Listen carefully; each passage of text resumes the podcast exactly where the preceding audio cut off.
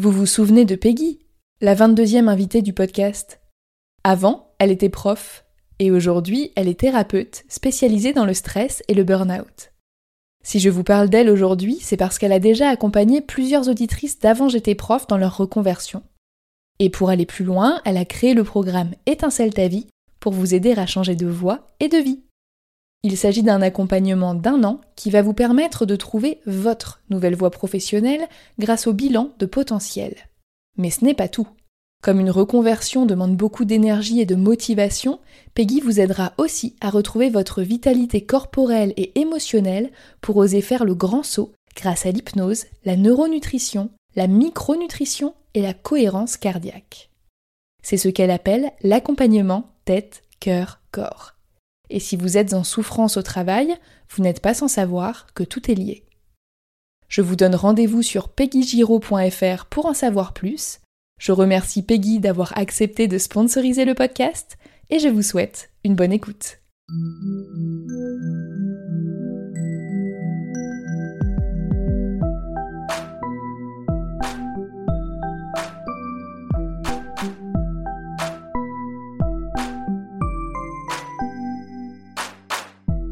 Bonjour et bienvenue sur Avant j'étais prof, le podcast des enseignantes et enseignants qui ont osé la reconversion. Je m'appelle Florence, j'ai été professeure des écoles pendant 6 ans et je travaille maintenant à mon compte en tant que rédactrice web SEO. Aujourd'hui, je suis aussi épanouie dans ma vie personnelle que professionnelle. Mais je sais que ce n'est pas le cas de tout le monde et surtout, je suis bien placée pour savoir que le chemin de la reconversion peut être très long. C'est pourquoi j'ai décidé de poursuivre ce projet en enregistrant une troisième saison d'interviews pour partager avec vous les parcours aboutis de professeurs reconvertis. Dans ce 23e épisode, j'ai le plaisir de recevoir Manon. Elle a 32 ans et elle a enseigné les sciences et techniques médico-sociales dans le secondaire avant de trouver un emploi salarié. Aujourd'hui, Manon travaille dans un organisme de sécurité sociale et on peut dire qu'elle a quitté l'éducation nationale de manière un peu précipitée. Dans cet épisode, on parle d'affectation, de préjugés, de conditions de travail, de baisse de salaire et de qualité de vie. Bonne écoute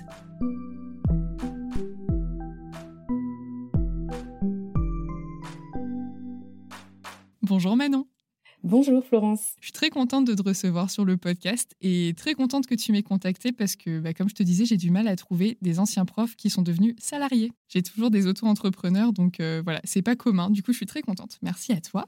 Et pour démarrer, bah, je vais te demander de te présenter. Alors, euh, je m'appelle euh, Manon, j'ai 32 ans. J'ai été enseignante en sciences et techniques médico-sociales. Donc c'est un concours qui s'appelle le CAPET STMS. CAPET euh, parce qu'en fait ça nous permet d'enseigner en lycée technologique. Le CAPET STMS permet d'être euh, enseignante sur plusieurs niveaux, de la première à la terminale pour enseigner la matière donc SC2S, sciences et techniques médico-sociales, c'est la matière principale. Hein donc euh, auprès des élèves, euh, matière principale au bac qui avait le plus fort coefficient. Ça permet également d'enseigner euh, en BTS SP3S, donc services et prestations des secteurs sanitaires et sociaux. Je le connaissais pas celui-là. Voilà. Donc concrètement, ça débouche vers des métiers, alors je n'aimais pas dire ça administratif, mais bon voilà, dans les administrations sanitaires et sociales. Et on pouvait alors à l'époque également enseigner en tant que prof dans les prépas des concours sanitaires et sociaux mais ça a été euh, supprimé. tu sais pourquoi? Ça a été supprimé par rapport au souhait euh, de l'éducation euh, nationale de faire le recrutement donc des IDE, des infirmiers et, donc des professions sociales, donc tout ce qui est assistante de service social, éducateur, via Parcoursup. Donc admission sur dossier, plus de concours. Ok. Très bien. Voilà. Pourquoi pas? Pourquoi pas? Donc euh, j'ai été euh, assistante d'éducation. Euh, j'ai ensuite passé le concours en 2016 que j'ai obtenu. J'ai enseigné donc ma première année en tant que stagiaire dans l'académie de Bretagne et j'ai ensuite été affectée de manière définitive dans l'académie de Nantes. Voilà, donc un poste définitif temps plein. tout peut paraître idyllique. C'est clair. Et, je me pose une question. Euh, nous, en tant que professeurs des écoles, parce que moi j'étais dans le premier degré à la, base, la Bretagne et la Loire-Atlantique, donc pour toi Saint-Brieuc et Nantes, c'est pas la même académie, donc tu ne pouvais pas passer comme ça de l'un à l'autre. Toi, c'est du technique, mais c'est l'équivalent du secondaire, et du coup, c'est un concours national, c'est ça? Alors effectivement, c'est un concours national. Euh, moi, je suis originaire de la Normandie, donc en fait, euh, j'ai été affectée euh, comme les profs en enseignement général, donc sur une affectation nationale avec euh, bah voilà le principe des points. J'ai été affectée donc euh, au niveau du stage euh, voilà donc comme je te disais en Bretagne. Et après je suis repassée bah, dans le mouvement et j'ai eu l'académie de Nantes. Voilà. D'accord ok. Et donc ça veut dire que c'est potentiellement plus simple d'avoir des régions je mets des guillemets, sympa oui. quand on est dans le technique que quand on a des grosses matières générales, euh, je pense. genre euh, maths, français, anglais, tout ça. Alors depuis, euh, ça a changé parce que donc l'année de stage, en fait, il y avait une année à faire en master MEF. C'est particulier, hein. il n'y avait pas besoin de valider deux années de master. ça, ça a été supprimé. Ce qui fait que maintenant, je pense que j'aurais été affectée en région parisienne, puisque le centre de formation est désormais en, en région parisienne. Alors je sais pas s'il y en a d'autres ailleurs, hein, mais en tout cas euh, j'avais de la chance cette année-là. Alors euh, chance, euh, donc oui effectivement parce que j'ai été affectée en Bretagne, mais moi et mes collègues on a découvert le jour de la rentrée, même une semaine avant. Donc on avait chacun nos affectations en Bretagne, donc Brest. moi j'étais par exemple à Saint-Brieuc, et on a découvert qu'on devait aller donc deux jours par semaine à Lorient pour euh, valider euh, bah, le master MEF, hein, pour avoir un parcours euh, universitaire. donc voilà, on, on, déménage déjà dans une ville de Bretagne et puis on se rend compte que deux jours par semaine, ça suffira pas. Il faudra également trouver un logement à 1h30, donc à Lorient, pour obligatoirement valider l'année de MEF. Voilà. Et ça, ils vous le disent pas en amont, genre tu le savais pas en passant ton concours.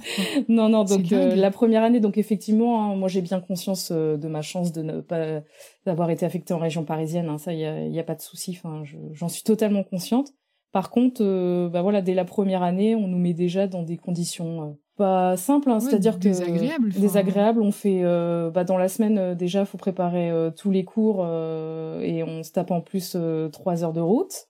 Le week-end, euh, si on veut retourner voir notre famille, euh, bah, on refait deux heures de route. Donc au final, on passe notre temps sur la route toute l'année, en plus du stress de valider l'année.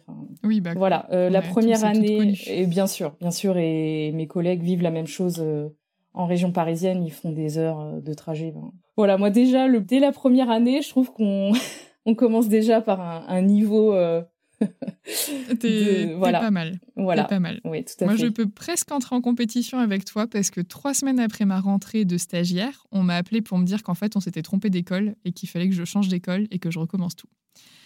Donc, euh, pareil, j'ai pas trop trop kiffé. Voilà. Comme on dit.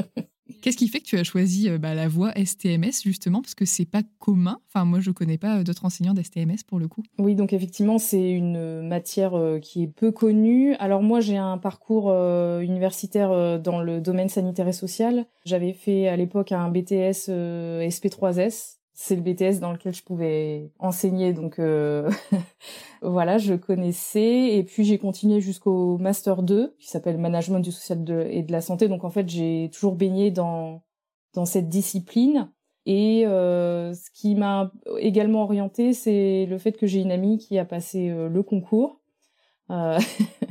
dans cette discipline, voilà, c'est c'est quelque chose que je connaissais. Et le fait d'avoir été donc euh, suite, euh, on va dire un, un échec sur l'entrée euh, dans le monde du travail, en fait j'ai eu énormément de malchance. Je trouvais pas de travail. Je me suis orientée en fait vers l'éducation nationale, donc Pion, assistant d'éducation, et c'est un milieu qui déjà c'est les seuls à m'avoir donné ma chance en premier lieu. Vrai que vu comme ça. Vu comme ça. Et puis, euh, bah en fait, euh, je me sentais vraiment bien euh, au contact des jeunes. Ça m'a vraiment. Je me suis dit, je fonce, je veux évoluer dans l'éducation nationale, quoi. D'accord. Et avant ça, tu, c'est quel type de métier, toi, que tu aurais aimé faire, euh, mais du coup que tu n'as pas forcément réussi à obtenir, mais ton rêve, on va dire, euh, quand tu as fait tes études, c'était quoi au départ? Alors en fait, euh, la difficulté de, des masters management social et de la santé, c'est qu'il n'y avait pas forcément de métier précis. On a pour vocation à devenir encadrant dans des structures médico-sociales, voilà, type EHPAD, dans le domaine de l'enfance, toutes les structures voilà, qui relèvent, on va dire, du domaine sanitaire et social. D'accord. Donc ça peut être aussi les structures où il y a des EduxP, ça peut être des IME, des choses comme ça? Voilà, tout à fait. Donc des postes d'encadrant. voilà. Ok, c'est bon. Me, voilà bien briefé. Voilà. Et euh, donc, ok, du coup, je me suis permise juste de revenir en arrière parce que je me demandais quand même, comme c'est pas commun, je me demandais vraiment comment est-ce que ça peut nous venir. Et du coup, euh, quand euh, tu as été enseignante, qu'est-ce qui t'a plu dans ce métier? Est-ce que ça t'a autant plu déjà que quand tu étais surveillante? Et qu'est-ce qui ne t'a pas plu et qu'est-ce qui a fait que finalement tu es partie? Alors euh, déjà j'avais un amour euh, pour la discipline. Ce qui me plaisait vraiment euh, bah, dans l'enseignement, déjà c'est de travailler au contact de la jeunesse. ça c'est vraiment un public qui me donnait envie de me lever tous les matins. On y passe de, de très bons moments. Hein. Enfin je veux dire on apprend tous les jours au contact euh, des jeunes. Euh, c'était un public qui me motivait euh, vraiment. Et puis, ce qui me plaisait également, c'était la transmission. Vu que j'aimais beaucoup cette discipline, j'avais forcément envie de la transmettre. Donc ça, c'est c'est le cadre utopique. et ensuite, ce qui me plaisait le moins, et ben, en fait, on se rend compte que on n'a pas forcément euh, des élèves qui sont là par euh, par choix mais par défaut, qui sont orientés en fait euh, malheureusement vers les filières technologiques parce que ils n'ont pas été acceptés dans les filières générales.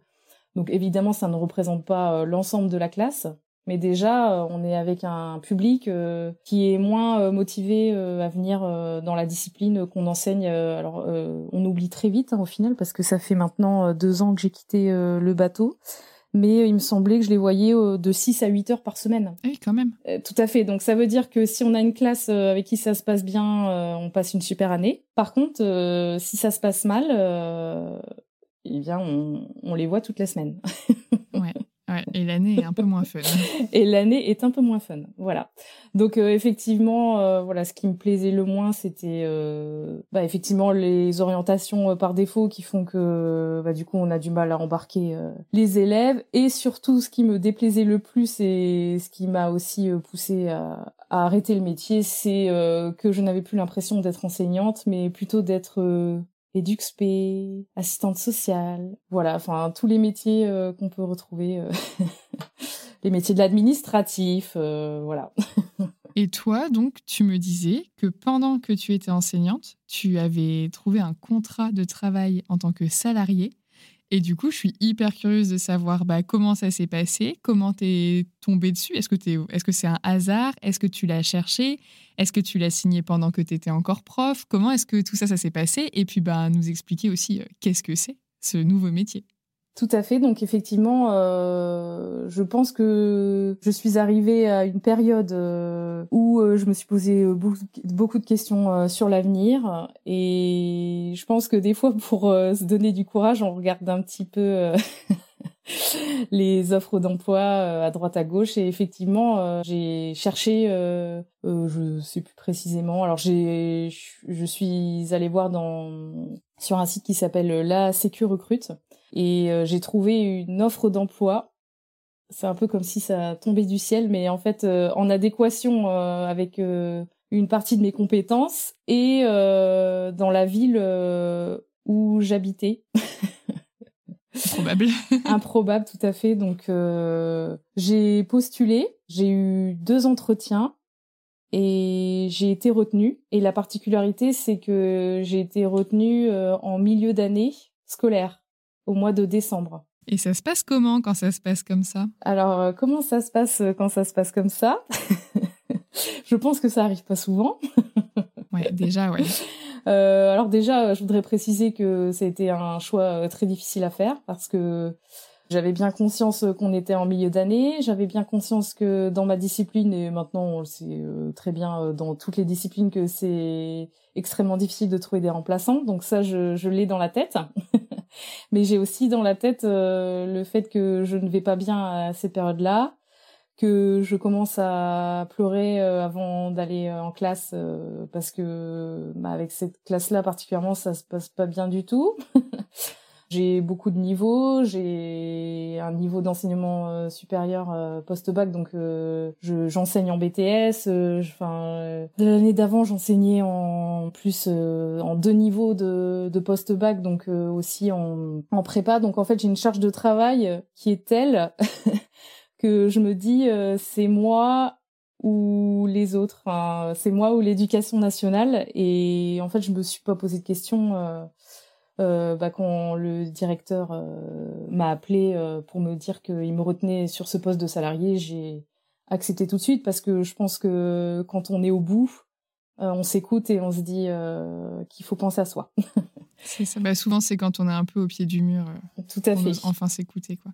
Et du coup, c'est quoi comme type de poste? Donc, je suis gestionnaire de projet au sein d'un organisme de sécurité sociale.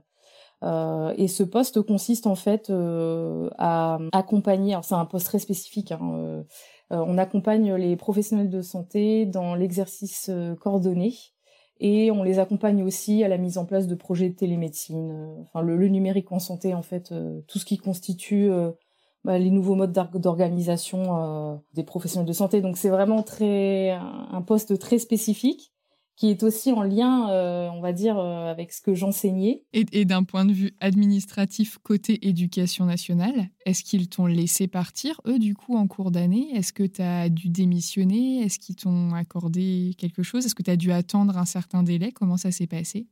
Alors euh, j'ai été retenue pour le poste, j'ai eu l'information le 5 décembre, comme je suis alors malgré tout quelqu'un de sérieux, je j'en informe euh, tout de suite euh, en premier lieu euh, le chef d'établissement parce que je sais très bien comment ça fonctionne. Donc j'en informe le chef d'établissement je m'en souviendrai toujours. Donc je rentre dans son bureau. Je est-ce que je peux vous parler? Je m'installe. Je démissionne. J'ai trouvé un autre un autre emploi. Voilà j'arrête tout quoi.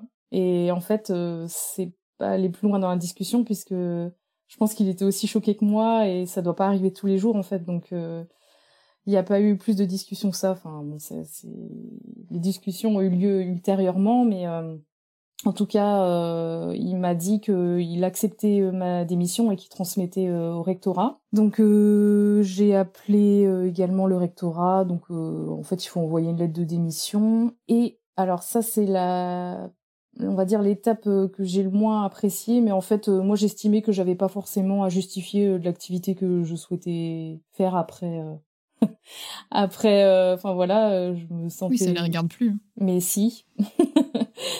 En fait si parce que je devais je devais pardon justifier ce que j'allais faire. Donc il faut passer devant une commission spécifique. Alors, je me souviens plus du nom, mais euh, une, commission euh, qui étudie euh, le cas de chaque enseignant qui enseignant qui démissionne pour valider ou non la démission.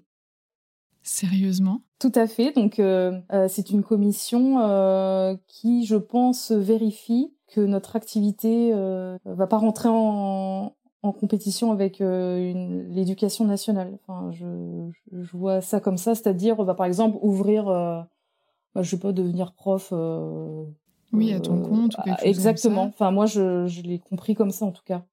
D'accord. Ah bah c'est intéressant ce que tu dis là parce que moi j'ai demandé ma démission pendant que j'étais en dispo parce que j'ai vite compris que je voudrais pas revenir et j'ai juste envoyé un courrier en demandant bonjour, euh, merci de me faire démissionner au plus vite et on m'a jamais euh, rien demandé. D'accord. Bah alors moi, euh, moi je devais passer devant une commission, donc euh, j'ai pas du tout été reçue au rectorat quoi que ce soit. Ça s'est fait à la va-vite, un papier en, disant bah je vais dans tel organisme faire tel poste et je devais attendre du coup la date de la commission qui a validé ma démission. Donc en plus après je comprends qu'on, enfin on aurait pu refuser ma démission. J'aurais pu rester en prison euh, à vie. Bah, il y a des gens à qui ça arrive pour euh, fameuse nécessité de service, hein, comme on évoquait tout à l'heure, parce qu'il n'y a plus assez de profs, quoi. Et du coup, ils te l'ont accepté à la bonne date pour que tu puisses commencer au bon moment ou pas? Alors euh, oui, euh, j'ai pu commencer euh, en février, donc ça s'est fait très vite. Hein. en deux mois, tout s'est arrêté. Je terminais mon cours fin janvier et je me retrouvais début février sur mon nouveau poste. Donc ça a été un chamboulement de vie extrême. mais oui, effectivement, ils ont accepté dans les temps je pense en prenant aussi euh, en connaissance de cause la situation voilà que je prenais le poste euh, enfin j'ai été claire en fait en disant que moi je prenais le poste euh, début février et que je serais plus là enfin. Oui et puis voilà tu avais eu tout le parcours de l'entretien d'embauche tout à fait en fait il y a eu il y a eu deux mois. Il y a eu deux mois moi je ne sais même pas s'il y a une une date de préavis enfin je m'étais même pas vraiment renseignée là-dessus quoi. J'avais bien conscience que j'étais que c'était en milieu d'année donc ça passe ou ça casse quoi concrètement. Euh. Mais c'est bien, du coup, c'est une bonne nouvelle. Et au niveau de la formation, tu as démarré comme ça en tant que salarié Est-ce que tu as été accompagné par quelqu'un ou est-ce que tu t'es débrouillé et tu as appris sur le tas par rapport aux nouvelles euh, fonctions qu'on t'a données? Alors par rapport à mes nouvelles fonctions, euh, je suis tombée dans une équipe de trois personnes. Donc en fait, bah, c'est la notion d'équipe qui fait que on apprend euh, sur le terrain euh, les nouvelles missions. Euh, j'ai pas forcément eu de formation spécifique, on va dire, parce que je pars, enfin, on part du principe un peu que c'est sur le terrain qu'on apprend au fil, enfin voilà, au fil des rencontres, au fil des, des expériences. Donc oui, effectivement, ce n'était pas l'enseignement. Maintenant, ça fait deux ans et demi que je suis en poste, donc il m'a fallu quand même une année pour alors en plus, euh, j'ai pas eu de chance parce que je me suis retrouvée en télétravail euh, dès le début. C'est ça aussi euh, avec le Covid en fait, donc c'est ça qui a rendu aussi mon intégration compliquée. Il y avait plus d'expérience de terrain en fait, on était à distance. Donc voilà, je dirais que c'est le contexte qui a fait que les débuts ont été entre guillemets difficiles. Oui, il y a de la il y a eu de l'accompagnement dans cette prise de poste. Et euh, est-ce que tu as une journée type et qu'est-ce que tu fais euh, de manière plus précise de tes journées? Genre, est-ce qu'il y a des cas concrets que nous, en tant que personne extérieure, on pourrait comprendre? Alors, euh, ma journée type, c'est l'ouverture des mails. Le fameux. Le fameux. Bon, c'était déjà comme ça dans l'éducation nationale, mais là, on multiplie les mails, il y en a beaucoup plus. et à partir, en fait, on, on, a des secteurs attitrés dans le département de la Manche. Et à partir de ça, euh, on accompagne euh, bah, des professionnels de santé sur des sur euh, bah, la mise en place de, de projets de télémédecine. On les accompagne dans la contractualisation, voilà, dans, dans, ce qui leur permet d'exercer au quotidien. On a beaucoup de réunions d'équipe euh, pour échanger. Euh, donc en fait, euh, c'est très ponctué. c'est un quotidien qui est ponctué de réunions, d'équipes, d'expériences terrain, de mise en place de projets. voilà, c'est assez dynamique le quotidien.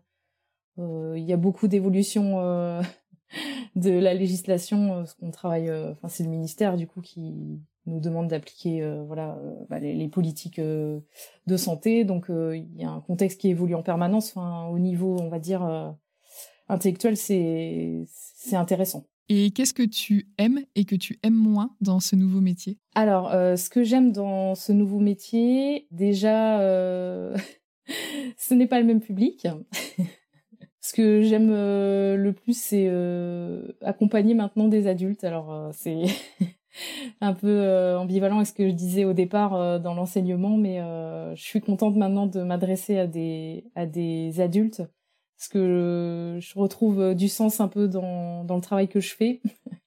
Là où je l'avais plus forcément dans l'enseignement, enfin les bah, les derniers mois j'ai passé dans l'éducation nationale au niveau relationnel avec les élèves, c'était vraiment compliqué.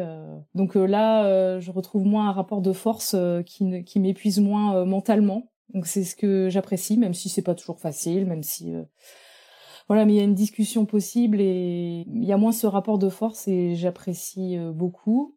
Et ce que j'aime aussi, euh, et je, je, tiens à le dire, c'est que quand je rentre chez moi le soir, j'ai l'esprit libre et j'ai pas l'impression de commencer une deuxième journée de travail.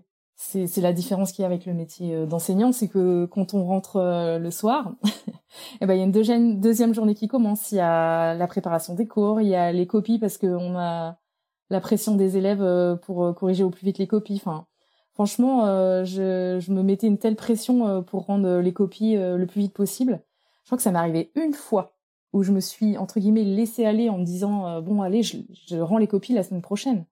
Mais j'ai eu une remarque le deux jours après quoi. Enfin par une élève mais je me dis mais on a une pression quoi. Enfin des fois c'est un peu euh, l'impression d'être à leur service euh. ah, complètement. Donc euh, je dis pas que j'ai plus de pression actuellement j'en ai mais en tout cas voilà c'est plus raisonné quand même. Enfin, ouais puis c'est peut-être plus facile à gérer tout à fait oui oui c'est plus facile à gérer. Donc effectivement quand je rentre le soir voilà plus de copies plus de charge mentale de me dire ah euh, est-ce que tout est prêt euh, pour demain euh, enfin je relisais mes cours parce que il faut assurer le lendemain à 8 heures il y a y a les 35 ados qui déboulent et et voilà ça me demandait une préparation dans les premières années où concrètement je me suis épuisée dès le début Bah, euh, oui, et en même temps, bah, ils sont exigeants. Et en plus, euh, toi, tu as un public d'adolescents. Et les ados, c'est pas forcément réputé pour être très. Euh, comment dire Pour bien tourner les choses, tu vois. Ils vont pas te demander gentiment si tu as le temps de corriger les copies. Ça va être un peu amené de manière abrupte. Ils ont pas toujours le tact nécessaire pour poser leurs questions. Enfin, ils sont beaucoup dans l'instant présent c'est super différent, c'est vrai, de nous avec les plus petits où euh, pour un jour de plus, un jour de moins, euh, eux, tu as l'impression que le temps, il passe à une autre vitesse que dans notre vie à nous. Tu vois, ils sont beaucoup plus insouciants. Là, ils ont peut-être eux-mêmes aussi la pression des notes euh, à la maison, puis même eux par rapport à eux-mêmes, histoire d'ego, tu vois, est-ce que tu as réussi ou pas? Tu as envie de savoir, comme nous, on avait envie de savoir quand on était plus jeune. Mais du coup, avec des ados, ouais, je pense c'est pas facile à gérer non plus. Enfin, voilà, du coup, ce que j'apprécie, quoi, c'est la charge mentale en moins. Alors, euh, ce qui est peut-être le plus difficile, euh, enfin du coup, ce qui change beaucoup avec euh, avec le métier d'enseignant et ce que j'apprécie moins dans le salariat, en fait, je me suis rendu compte qu'au final, quand on était enseignant, on avait beaucoup de liberté, que ce soit la liberté pédagogique, et j'avais finalement pas l'impression d'avoir quelqu'un, un supérieur au-dessus de moi. Enfin, j'avais pas du tout ce ressenti. En fait, je, c'était un peu comme si j'étais chef de mon bateau et je fais les cours et puis voilà, je fais euh, à ma guise. et par contre, euh, quand on retourne dans le salariat, euh, bah forcément, on n'est pas habitué en tant qu'enseignant à avoir bah, des niveaux hiérarchiques au-dessus de soi avec des décisions. Après, on s'y habitue, on s'y habitue. Hein, il y a il n'y a pas de difficulté particulière, mais effectivement, euh, il faut en être conscient. On retourne dans un système hiérarchique où il y a un N plus 1, N plus 2, N plus 3, euh, voilà. C'est ça, tu peux plus prendre tes décisions tout seul sans en parler à personne sur un coup de tête. Tout à euh. fait. c'est un, un truc à prendre, quoi. Mais Oui, c'est ça, on s'y fait, mais effectivement, c'est pas une habitude qu'on a forcément. Tout à fait, oui. C'est ça. Mais non, mais c'est intéressant que tu le mentionnes et c'est pour ça, moi, j'ai du mal, mais c'est peut-être pour ça aussi que j'ai du mal à trouver des personnes qui sont reconverties dans le salariat parce que j'ai l'impression que beaucoup recherchent euh, bah, justement à garder cette liberté. Tout à fait, oui. Euh, mais en en ayant presque encore plus sur euh, les horaires, sur les projets, sur plein de choses. Et donc, c'est vrai que à part enseignant où tu vois jamais tes supérieurs et puis euh, de toute façon quand tu les vois ils ont rien à te dire de très intéressant ou qu'il faille vraiment respecter et du coup c'est vrai que l'entrepreneuriat c'est une bonne porte de sortie pour continuer de te débrouiller un peu tout seul et rendre de compte à personne donc je me dis peut-être que c'est pour ça que j'ai du mal à trouver des gens qui partent dans le scénario. Peut-être aussi parce que bah du coup faut passer euh, des entretiens et puis tu te dis comment je fais si je suis pris en plein milieu d'année. Je pense que c'est un stress aussi euh, comme ce que toi tu as pu vivre, tu vois. Bah, c'est vrai que je pense que j'ai un profil particulier, hein, vu que bah, je restais quand même dans le monde un peu professionnel, enfin professionnalisant, BTS euh, spécifique, euh, avec euh, un domaine bien précis. donc ça parle peut-être plus, il y a plus des postes. moi j'ai un poste spécifique. Hein. Si on fait une comparaison entre ton ancien et ton nouveau métier, est-ce que tu avais l'impression de travailler plus d'heures par semaine quand tu étais prof ou maintenant que tu bosses dans un organisme de sécurité sociale? Alors, euh, je vais être très directe. Euh, j'ai une bien meilleure euh, qualité de vie depuis que je suis salariée. Euh, parce que comme je te le disais, euh, j'ai des horaires fixes en fait, et quand je rentre chez moi, euh, bah, le travail, il reste au travail. Donc en fait, j'ai un contrat. alors actuellement, je suis à, à, temps partiel parce que j'ai eu un, un, enfant, donc je suis à 80%, ce qui équivaut à 28 heures. Mais quand j'étais enseignante, je pense que j'étais à, j'ai compté une fois, je crois que j'étais à plus de 40 heures. Enfin, des fois, je montais à 40, 44, 45, j'avais compté une semaine. Donc euh, je travaillais euh, le soir, je travaillais euh, les week-ends, ce qui avait le don d'agacer mon ami que je ne que je voyais du coup en plus qu'une fois tous les deux semaines. Donc en fait personnellement, enfin mon métier il envahissait ma sphère privée. il y avait aucune limite mais vraiment euh, j'arrivais pas à m'arrêter. Parce que j'avais cette pression de bah il faut créer les cours il faut répondre vite à la demande des élèves faut vite euh, corriger les copies. Euh, donc oui la réponse elle est nette. J'ai beaucoup plus de temps libre depuis pour moi depuis que je suis salariée. Et, et est-ce que tu as ou tu as l'impression d'avoir plus de vacances? J'ai pour moi plus de vacances en ressenti. en ressenti euh, depuis que je suis salariée parce que ben, même chose euh, quand j'ai des vacances ben, c'est des vraies vacances. Parce que moi mes vacances euh, de prof je passais bien une semaine et demie à créer les cours. Et le bout du tunnel c'était pas bon bah les cours ils sont faits super ça sera fait l'année prochaine. Mais non parce que ce qui m'a aussi convaincu de d'arrêter l'enseignement c'est que bah, je me suis énormément investie euh, pendant trois ans pour euh, faire des cours. Euh, en plus, je voulais les améliorer, donc voilà, c'était pas terminé. Et bah, en fait, il y a une nouvelle réforme qui est arrivée. tout avait changé. Et bah, depuis l'année dernière, tout a changé. Donc ça veut dire qu'en plus, j'aurais encore eu du travail d'actualisation. donc en fait, ça s'arrête jamais. Il n'y a pas un moment où on peut se poser. Alors quand je dis quand ça s'arrête jamais, c'est se poser pour se dire bon, alors, qu'est-ce que j'ai fait l'année dernière? Est-ce que c'est bien? Est-ce que c'est pas bien? Comment je comment j'améliore le cours? Moi, je voulais être vraiment dans euh, bah, je vais pouvoir vraiment faire de la vraie qualité, enfin de l'amélioration. Pour ce qui est du nerf euh, de la guerre, euh, le salaire, est-ce que tu te souviens combien est-ce que tu gagnais quand tu es partie de ton emploi d'enseignante? Et est-ce que tu es d'accord de dire plus ou moins combien est-ce que tu gagnes maintenant en tant que salarié? Est-ce qu'en gros, tu as retrouvé ton niveau de vie? Quand j'étais euh, enseignante, euh, vu que je faisais beaucoup euh, d'heures supplémentaires et que je travaillais dans l'enseignement supérieur, donc les heures de BTS, etc., c'est majoré, donc je pouvais aller jusqu'à le maximum 2002-2003, les meilleurs mois.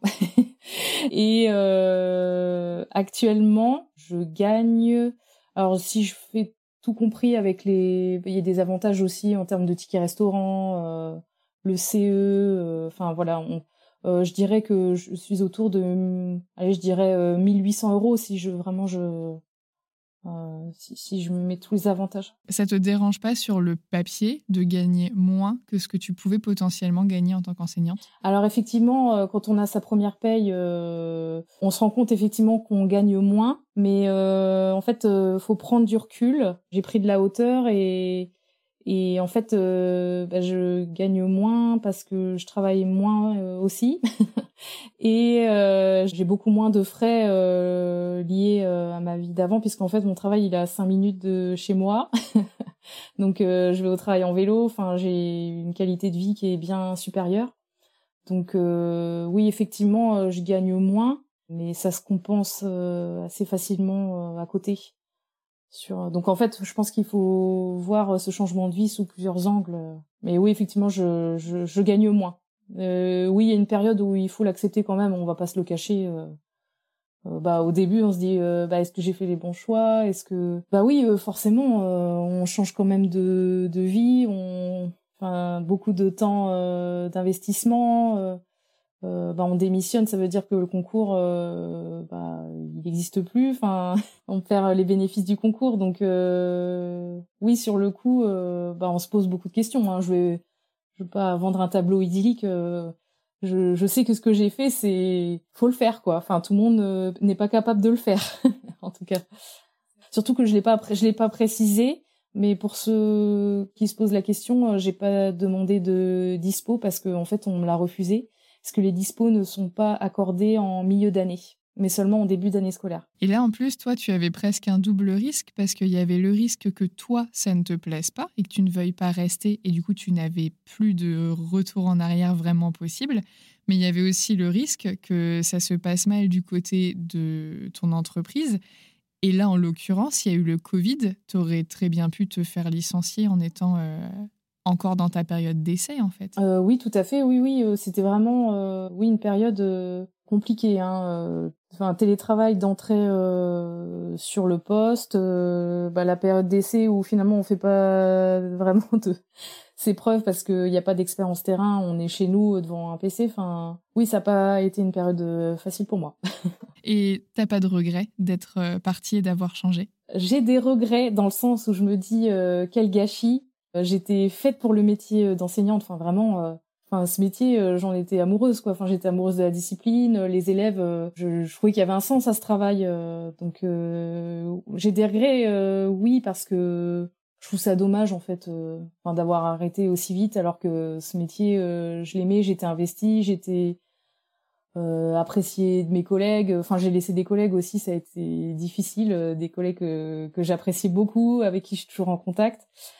Euh, les élèves, euh, bah, même si ça se passait pas hum, très bien, euh, bah, quand j'ai dit que je partais, bah, ça a quand même été difficile. Je l'ai laissé en milieu d'année, donc forcément, oui, je regrette parce qu'il y a un aspect relationnel dans le métier d'enseignant qu'on aime. Enfin, si on est là, c'est c'est pas, on n'est pas là par hasard. Par contre, euh, quand je prends du recul là, sur les deux années et demie et quand je vois le contexte actuel, je suis complètement soulagée parce que je me dis que ça va pas s'arranger en fait dans l'éducation nationale. Ça fait des années hein, que ça va mal, mais en fait, ça s'est accentué quand moi j'ai commencé à devenir enseignante. Enfin, ça allait peut-être mal avant, je je peux, je peux pas le dire, mais euh, euh, là, euh, quand je prends du recul, euh, je me dis ouf, Manon, tu t'es sauvée quand, quand il le fallait. Et mince, qu'est-ce que c'est triste d'en arriver à dire ça parce que moi, l'éducation, pour moi, c'est l'éducation et la santé, c'est la base d'une société en bonne santé. Enfin, j'ai des convictions.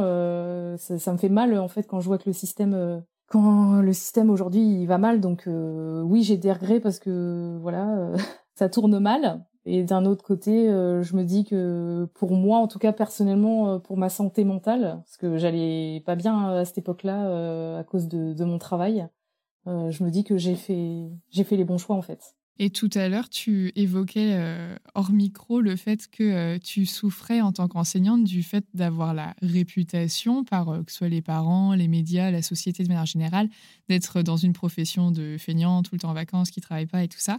Est-ce que c'est quelque chose que tu retrouves maintenant que tu es dans un organisme de sécu social?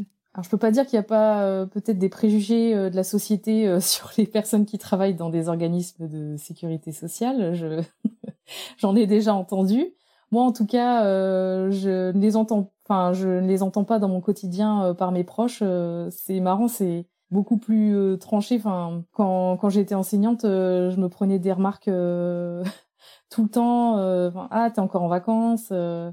tout tourne autour de l'aspect des vacances et on occulte totalement le reste, c'est-à-dire je défie quiconque de venir euh, devant une classe d'ados de 35 18 euh, heures par semaine faut le faire quoi. Faut faut avoir faut avoir l'énergie faut avoir la niaque quoi pour euh, donc oui effectivement il y a des vacances mais les vacances heureusement que ça existe parce que c'est la soupape en fait bah, en tout cas effectivement je n'ai plus du tout cette étiquette collée sur moi sur sur mon nouveau métier quoi et ça, ça me fait un bien fou parce que euh, franchement, ça me faisait, enfin, j'en souffrais beaucoup. Euh, on fait plus de 40 heures par semaine et on se prend euh, dans les dents que on est, on n'est pas à plaindre, on est toujours en vacances, mais c'est dur quand même. Il n'y a pas a pas de reconnaissance de la société en fait. C'est ça. Et je pense qu'il n'y en a pas parce que tant que tu ne l'as pas fait, tu ne peux pas le savoir et l'image qui est véhiculée dans les médias n'est pas la bonne, elle n'est pas réelle. Du coup, les gens, ils se basent sur ça. Mais déjà, à la télé et à la radio, on a l'impression d'être des gros glandeurs tout le temps en vacances et en week-end et à faire grève.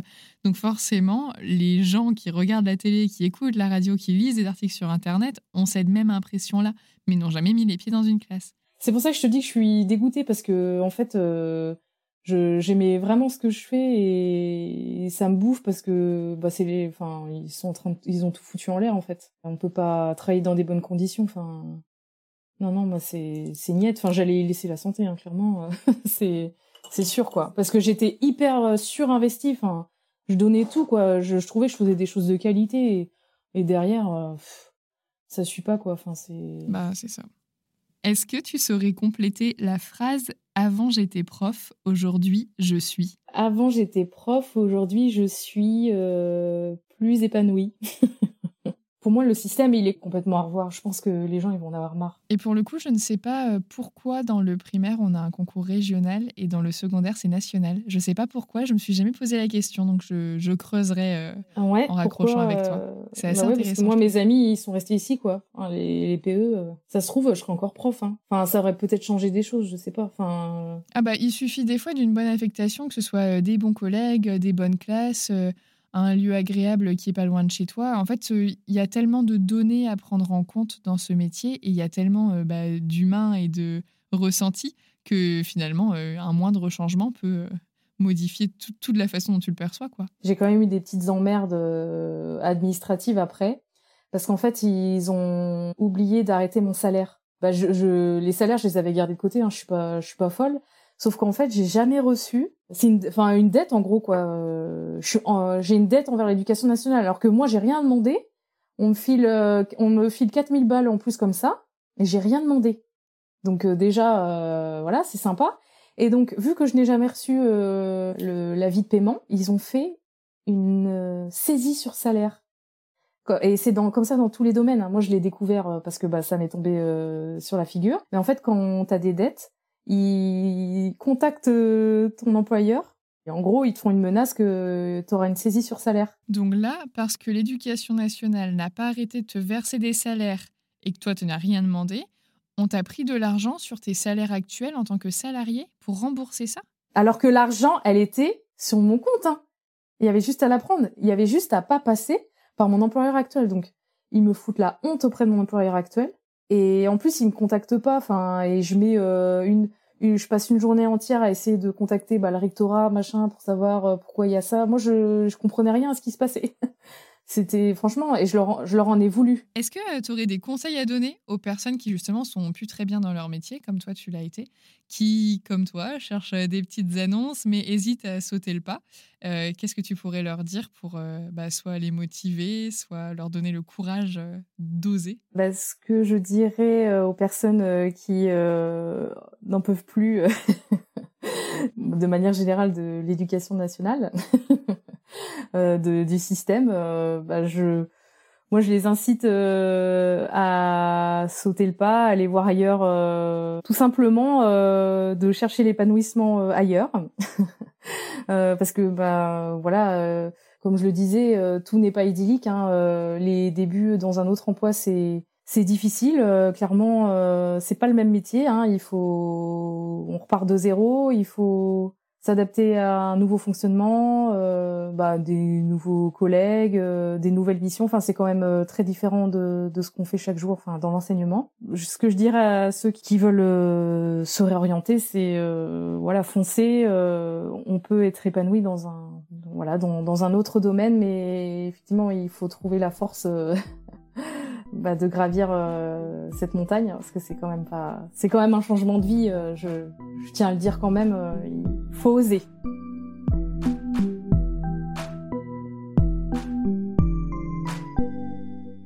Merci d'avoir écouté cet épisode jusqu'au bout. S'il vous a plu, abonnez-vous pour ne pas rater les prochains épisodes. Pour que le podcast gagne en visibilité, vous pouvez le noter et le commenter sur votre application d'écoute favorite. Je vous invite également à le partager avec vos proches, vos collègues et sur vos réseaux sociaux. Pour soutenir le podcast financièrement, je vous donne rendez-vous sur Tipeee, une plateforme de financement participatif dont vous trouverez le lien dans la description de l'épisode. Les dons y sont possibles à partir d'un euro et ils me permettent de financer le matériel, l'hébergement et une petite partie du temps que je passe à créer ce podcast. Merci à toutes les personnes qui ont accepté de faire un don et qui ont facilité la diffusion de cette troisième saison.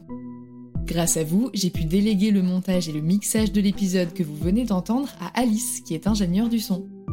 Retrouvez l'actualité du podcast sur Instagram et Facebook, at avant j'étais prof, ainsi que les liens vers les sujets abordés dans la description de l'épisode.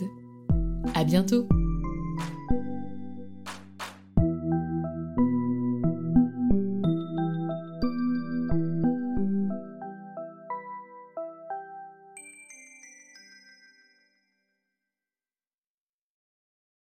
Vous vous souvenez de Peggy, la 22e invitée du podcast? Avant, elle était prof, et aujourd'hui, elle est thérapeute spécialisée dans le stress et le burn-out. Si je vous parle d'elle aujourd'hui, c'est parce qu'elle a déjà accompagné plusieurs auditrices d'avant j'étais prof dans leur reconversion. Et pour aller plus loin, elle a créé le programme Étincelle ta vie pour vous aider à changer de voie et de vie.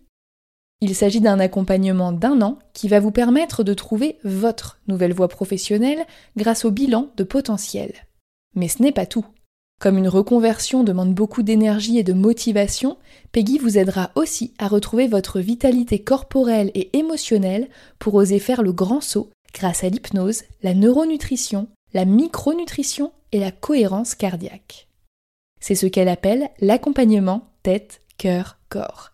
Et si vous êtes en souffrance au travail, vous n'êtes pas sans savoir que tout est lié.